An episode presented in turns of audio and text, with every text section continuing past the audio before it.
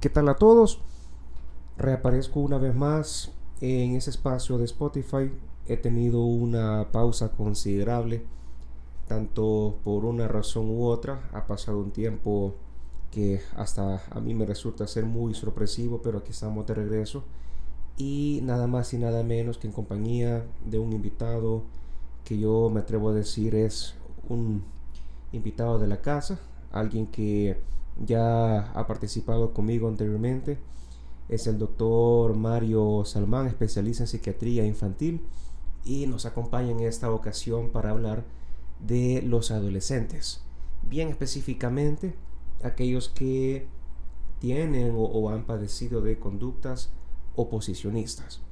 Vamos a hacer una serie de preguntas que van a aparecer en medio del camino y evidentemente no es de extrañar que en esos temas tan apasionantes el tema vaya migrando otro hasta ver qué alcance tenemos. Doctor, ¿qué tal? Bienvenido una vez más.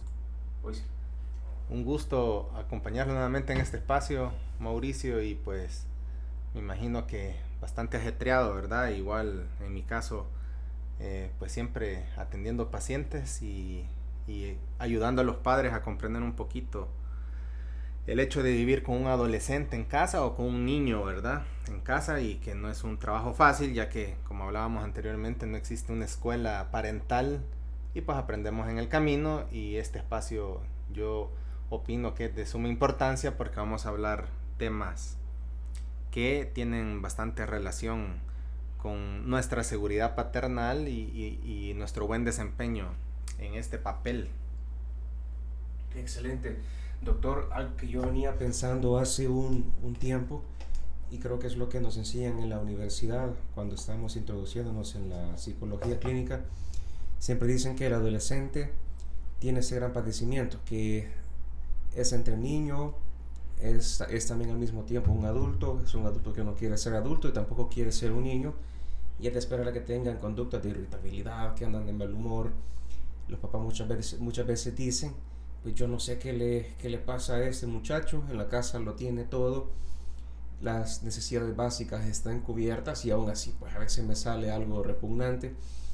El doctor, desde su perspectiva o desde su experiencia, eh, ¿cuál es el factor en común o factores que tienen en común estos adolescentes? Que la pregunta va más que todo diseñada para que el papá que esté escuchando esto lo lo sepa desde la perspectiva psiquiátrica, es decir, el, el, enfoque científico como tal, y que esto evidentemente es para comprender la, la conducta, no para justificarla. Un tema bastante complejo, la verdad, y pues eh, quizás me gustaría empezar hablando de... No tenemos que victimizar, o mejor dicho, satanizar la palabra adolescencia, ni mucho menos el periodo vital que comprende estos años, ¿verdad? La Organización Mundial de la Salud estima que la adolescencia inicia desde los 11 años y termina a los 19. Pero antes de eso está la preadolescencia, que estamos hablando de niños prepúberes entre 8 o 9 años. Y es justamente aquí en donde podemos empezar a notar algunas características marcadas, porque incluso, incluso eh, el padre del psicoanálisis, ¿verdad? Sigmund Freud hablaba de una fase de latencia, eh, que es cuando eh, parece ser como una bella durmiente, que está dormido este, eh, este impulso y posteriormente es, despertado justamente en la adolescencia y, y, pues se dan varios procesos. De igual manera, en, en, el, en la vida psicológica de un niño, pues cuando llega a esta, a esta etapa, pues Arminda Arberasturi hablaba de, de, de, un duelo, ¿verdad? Que hay pérdida, hay una pérdida en el niño, ya se pierde el cuerpo de niño, se pierde la posición de niño y, dejas de ser el, el, el, bebé, el niño o la niña de tu papá y ya tú tienes que enfrentar nuevas expectativas de la sociedad y de la familia y incluso tomar decisiones sumamente importantes como Aquí es donde acentúas y te defines sexualmente, que es un proceso complicado y largo. Decides que vas a estudiar y pues te conformas de un grupo de apoyo primario con tu familia y con tus amigos y estás en esta selección, ¿verdad? tienes tu primer desamor, tu enamoramiento, son muchas cosas. Doctor, ahí quiero hacer una pequeña pausa. Sí. Y perdón que lo interrumpa.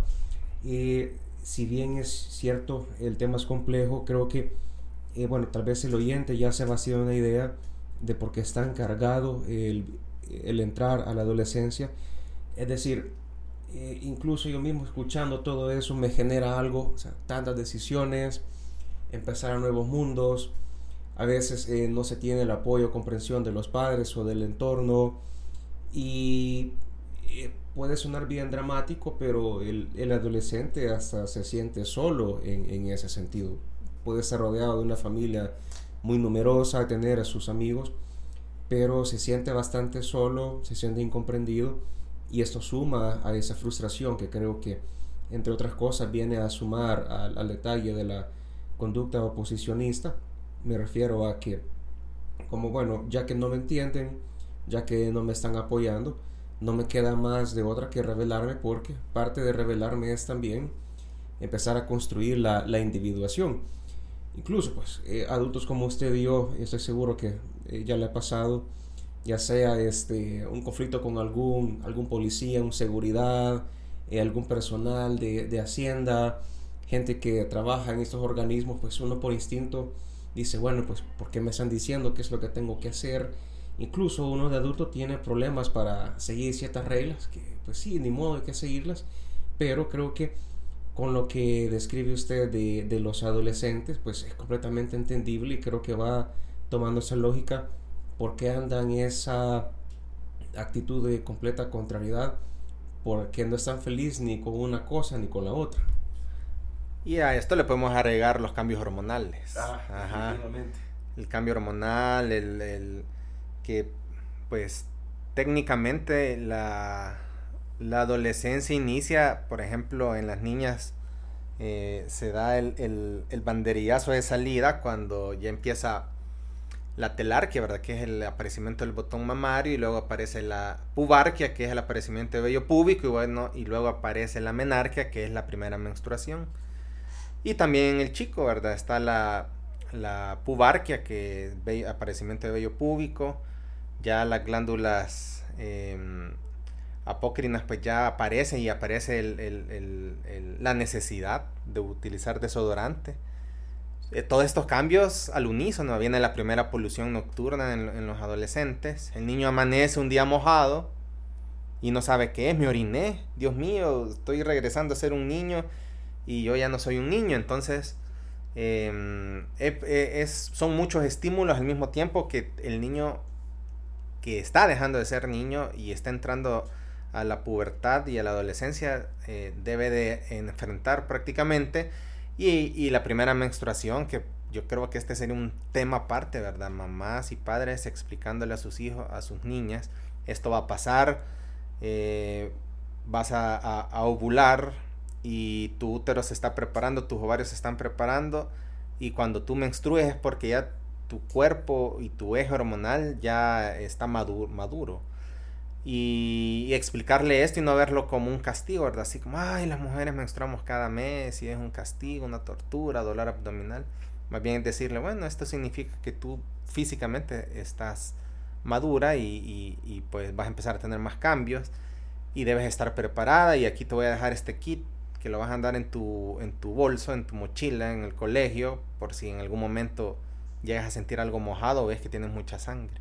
Entonces eso es bien importante porque es un paso traumático, ¿verdad? A la niña, la niña que su, su, uniforme pues es blanco, no sé, o, o, es evidente que se manchó, va a ser a lo mucho, va a recibir burla o va a ser objeto de burla por sus compañeros, va a ser algo traumático. Claro, y creo que una, una síntesis eh, que se puede sacar de esto es que es la, parte ventajosa de trascender la, la, adolescencia, es que uno desarrolla tolerancia a la frustración, porque ciertamente algo que caracteriza al niño es que depende de un adulto, depende del cuidador, y en la adolescencia se va perdiendo esa necesidad de sentir que alguien nos está cubriendo eh, no sé si permanentemente las espaldas, pero sí por lo menos una buena cantidad de tiempo, es esa tolerancia a que Hay cosas que probablemente no vayan a salir, hay, hay cosas que van a tomar su tiempo y eso es muy importante, creo que eso es algo con lo que el ser humano tiene que lidiar, el adaptarse a los cambios constantes del, del cuerpo, porque creo que no termina en la adolescencia, incluso la gente de treinta y pico de años ya empiezan a decir, bueno, eh, problemas en la rodilla, problemas en la espalda, eh, bueno, el, el, pelo ya lo, lo, vamos perdiendo, tal vez yo mucho más que usted, definitivamente. y, y, un, y un montón de cambios que la verdad es que no, no debieran generar sorpresas, sino yo creo todo lo contrario, pues el mundo creo yo es, es un cambio constante, o sea, es imposible pensar en un mundo sin cambios. Doctor, quisiera por favor, bueno, aquí nos puede iluminar cuáles son los errores frecuentes que cometen los padres frente a, las conductas oposicionistas de los adolescentes. Que dicho sea de paso, son errores que los queremos eh, dar a conocer porque tiene una finalidad práctica del podcast, es decir, que, que, no se cometan, que se corrijan y pues hay cosas que en las generaciones valen la pena eh, dejar que se sigan perpetuando. Algo importante pues los padres a veces dicen es que yo no sé cómo lidiar con mi hijo y pues me doy por vencido. Ahí está el primer error, el, el, dar por sentado que somos incapaces como padres de enfrentar este periodo. Es un error porque, número uno, la adolescencia es un periodo, todos lo hemos vivido, no es una enfermedad y no es un castigo del destino o de Dios o de la vida para contigo, ¿verdad? ¿Qué estoy pagando yo que tengo un hijo rebelde, una hija rebelde? No, cambiemos esa percepción porque si no vamos a ser mártires en vida y, vamos a descuidar a nuestro hijo porque vamos a estar hundidos en nuestro sufrimiento y lamentación.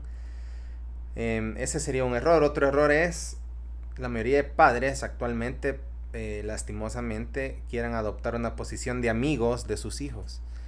Y, y pues déjenme refutar esto, no es posible. No es posible que un papá y una mamá sean amigos. ¿Por qué? Sí puedes escucharlo, comprenderlo, orientarlo, aconsejarlo.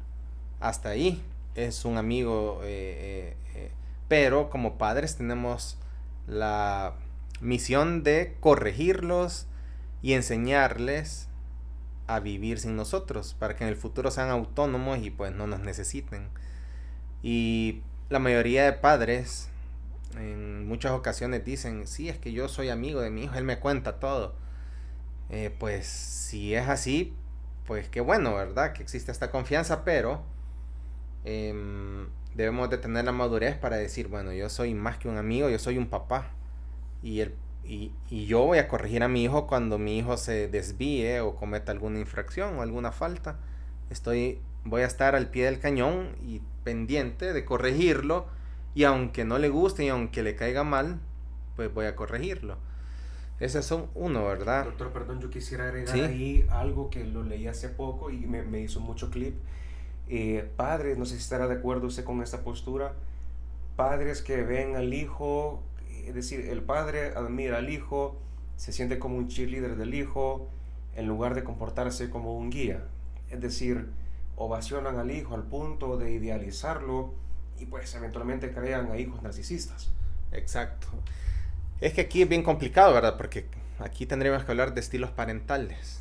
Entonces, existen varios estilos parentales, así rápidamente. Estilo parental autoritario, que son padres militarizados prácticamente, que no toman en cuenta la opinión ni los sentimientos ni el punto de vista del hijo, que puede ser pequeño o puede ser joven. Y Em, pues la autoridad es lo que reina ahí. Ahí se hace lo que el papá dice. Luego están los padres permisivos que son estos que yo digo, ¿verdad? Tienen un rol más de amistad que de poner orden. Entonces en esa casa no existen reglas. Y entonces los chicos aprovechan y dicen, bueno, eh, me han invitado eh, a una fiesta y la mayoría de mis amigos se van a regresar a las 11, 12 de la noche, pero yo, como mi mamá y mi papá son mis amigos, les voy a decir que me van a traer a las 3 o me voy a ir a dormir a la casa de Juan. Y pues vamos a amanecer. Y así, así hacen. Entonces, permisivo es cero, cero límites, hay poca estructura, no hay consecuencias. Y esto tiene severo impacto en los niños porque y en los jóvenes Estamos hablando de adolescentes porque no existe estructura, entonces no se van ni siquiera a poder organizar para estudiar. Y después eh, pensar cómo ese individuo va a ser en el trabajo, en la empresa. exacto. Y luego vienen los que son poco involucrados. Los poco involucrados, pues son los padres del siglo XXI que pasan súper ocupados trabajando porque trabajan más de ocho horas. Y pues cuando el hijo quiere hablar, mira papá, fíjate que espérame, espérame, ahorita voy para la reunión y espérate, ahorita me voy a conectar a la reunión permitime, ya voy a atender al cliente, ya, ya hablamos, y ahí está el hijo esperando y pues los hijos se sienten hasta cierto punto rechazados. Y eh, el estilo de, de, paternidad que avala la Academia Americana de Pediatría es el democrático, que ese tiene reglas claras, cumplen eh, límites, hay consecuencias cuando hay faltas, pero al mismo tiempo son amorosos y toman en cuenta los pensamientos y sentimientos del adolescente. Esto es lo ideal y existen otros que eh, son los padres sobreinvolucrados. Entonces los padres sobreinvolucrados son llamados de dos maneras. Eh, quitanieve, los padres quitanieve que van barriendo como palas de nieve todos los obstáculos del camino del hijo. Y entonces los niños crecen eh, con el papá accesorio de que, ah, está difícil esto, entonces mi papá me va a ayudar o mi mamá me va a ayudar ah, que esta tarea, que el maestro me reprobó porque no hice la tarea o porque no estudié bien, mi papá va a ir a hablar, va a solucionar, mi mamá también. Entonces están creando una actitud poco responsable de parte del hijo y pues van a crecer y van a ser estos adultos que no pueden enfrentar los retos y que van a procrastinar en lugar de enfrentar un conflicto. Y además de ser llamados padres quitanieve están los padres helicóptero. Esos son peligrosos.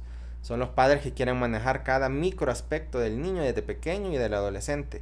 Cómo se viste, con quién habla, eh, qué hace, qué mira, eh, qué calzoncillo se va a poner. Eh, y entonces em, los hijos sienten, se sienten tan sobrecargados porque hasta cierto punto son sobreprotectores. Quieren estar seguros de que nada malo les va a pasar y por eso ellos tienen que manejarlo. Entonces, cuando un padre eh, está alabando mucho y no está haciendo una crítica constructiva del hijo y no lo confronta con la realidad, pues el hijo va a crecer en, en un mundo en donde él tiene la razón y pues puede, pueden estar cultivando rasgos narcisistas en la personalidad que se está desarrollando en ese momento de un adolescente y pues más adelante van a tener problemas, ¿verdad? Así como, pues no, a mí lo que me importa es, es que yo, yo voy a salir adelante, no me importa llevarme de encuentro al que está abajo de mí o, o, maltratar al otro, porque yo tengo que brillar, porque mi papá siempre me enseñó que yo soy el primero y soy el mejor. Y así debe de ser, y no importa si hago trampa en los exámenes o en las carreras, en las competencias. Son muy rígidos. Sí, sí, porque están acostumbradas a triunfar y entonces cuando fracasan se frustran y pues van a ser capaces de... O sea, el papá ya no va a estar ahí. Entonces hay que tener cuidado.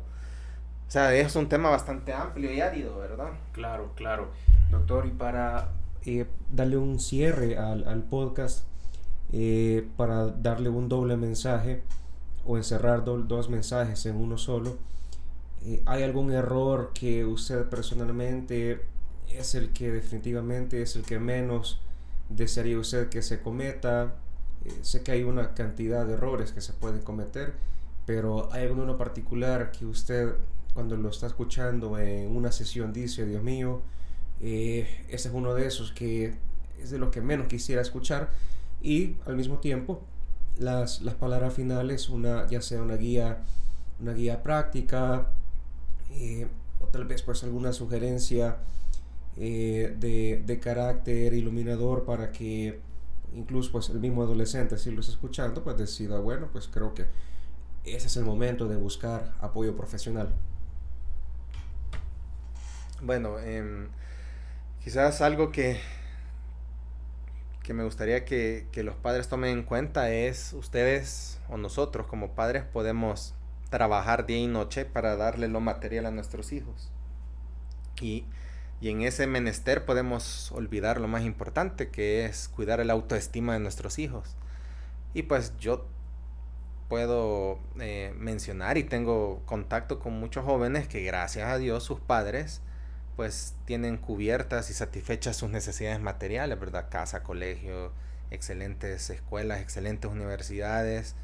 Todo lo material que alguien pueda necesitar lo tienen cubierto, pero em, no recuerdan cuándo fue la última vez que el papá le preguntó cómo iba en la tarea, cómo estaban sus amigos, no conocen a los amigos, em, les mienten en la cara y los papás como no se han involucrado con ellos, eh, y los papás dicen, pero es que yo ya les di todo, les di eh, estudio, casa, carro, todo lo que tú quieras. Te lo he dado, pues sí, pero el tiempo se lo dieron cuando estaba pequeño y quería jugar, eh, cuando estaba ah, eh, en, la, pubertad y tenía dudas sobre los cambios.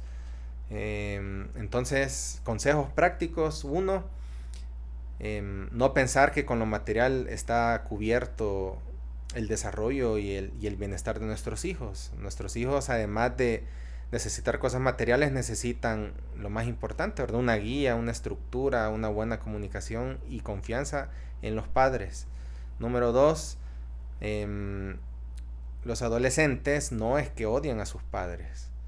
Los adolescentes es parte del desarrollo psicológico normal que busquen figuras diferentes a las paternas como figuras de admiración. ¿Por qué? Porque ellos empiezan a tener pensamiento crítico y los padres que toda la niñez fueron perfectos, a ojos de un pensamiento crítico ya empiezan a surgir los primeros defectos de los padres. Es que mucho habla, mucho grita, siempre me quiere corregir, eh, él dice que eh, hace todo bien, pero él se equivoca también. Y sí, nuestros hijos empiezan a ver nuestra naturaleza humana falible, obviamente. Y no entremos en pánico cuando nuestros hijos nos, nos saquen nuestros trapitos al sol. Porque somos humanos, pues, y decir, sí, hijo, tenés razón. Yo grito, yo me equivoco y en algún momento he sido grosero, a lo mejor contigo o, con, o con otra persona. Y sí, yo digo esto y al final a veces no lo hago. Entonces, bajarle, bajarle la intensidad eh, a nuestro carácter, podríamos decir, y aceptar críticas, obviamente eh, podría ser un, buen punto. Lo otro es cuando nuestro hijo, nuestra hija se acerque a hablar con nosotros, programemos nuestro cerebro para guardar silencio y escuchar. Porque cometemos el error, y esto es bien común, que nuestro hijo empieza, mamá, fíjate que te quiero contar algo, pero no, no, no me vayas a regañar, me lo prometes. Sí, te lo prometo, hijo. Y, entonces, fíjate mamá, que estábamos en una fiesta y entonces que llevan, llevan una botella de vodka y de whisky. ¡Qué bárbaro! Ya te dije que esos amigos tuyos no sirven para nada. Y entonces empiezan a regañar y eh, ya no le, ya, ya, ya, ya, ni siquiera le dieron el espacio al hijo de contar eh, y de expresar lo que en confianza nos iba a contar. Entonces guardar silencio va a significar la llave que va a abrir el mundo a, la confianza de nuestro hijo. Si nosotros nos quedamos callados, escuchamos y empezamos a, hacer preguntas, por ejemplo, fíjate mamá que eh, Marquitos y, y, Alaya terminaron, porque fíjate que resultó que Marquitos eh, hizo algo malo. Ay, y entonces nosotros podemos preguntar, ¿y tú qué hubieras hecho en el lugar de Marcos o en el lugar de Alaya? Para ver qué tan críticos son nuestros hijos, ¿verdad? Y, reforzar al final, le podemos decir, eh, bueno, tú me has contado esto, agradezco que me lo hayas contado, no sé si te gustaría que te dé una sugerencia o me permites hablar. Sí, y entonces cuando ellos se abren y dicen sí, ya nosotros podemos decir, a mí me parece que no está bien esto, esto, esto y esto, y en la próxima podrías mejorar esto. Entonces, pues el hijo no, se siente escuchado, número uno, siente que no lo está regañando y al mismo tiempo lo está aconsejando. Y pues al final creo que eh, ahí eh, hay que aprovechar ese vínculo, ese vínculo cuando nuestro hijo mm, quiere hablar con nosotros y nosotros lastimosamente como no estamos orientados lo cerramos, ¿verdad? E, esa brecha que abre eh, nuestro hijo lo cerramos a regañarlo, al decirle es que tú solo haces cosas malas.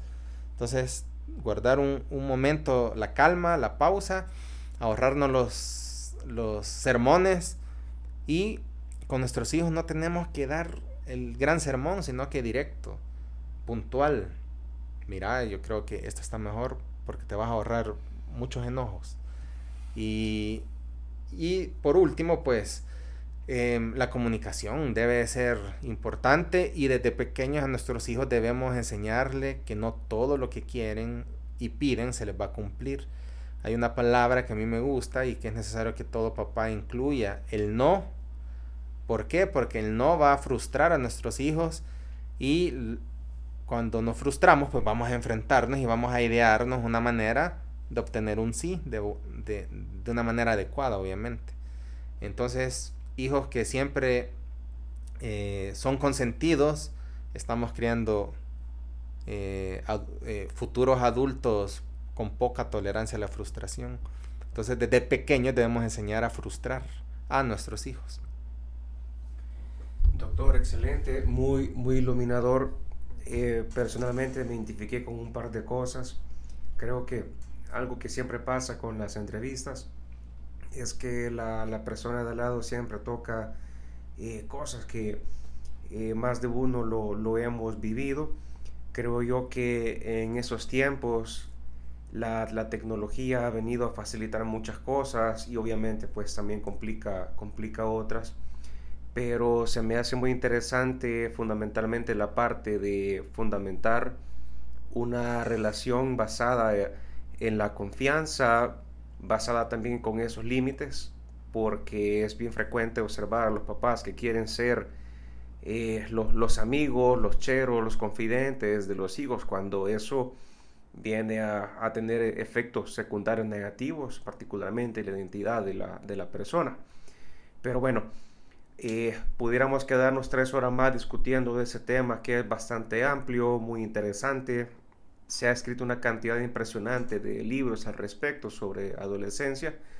No duden en mandarme un mensaje, mandarme un, correo, en los, los datos están ahí disponibles.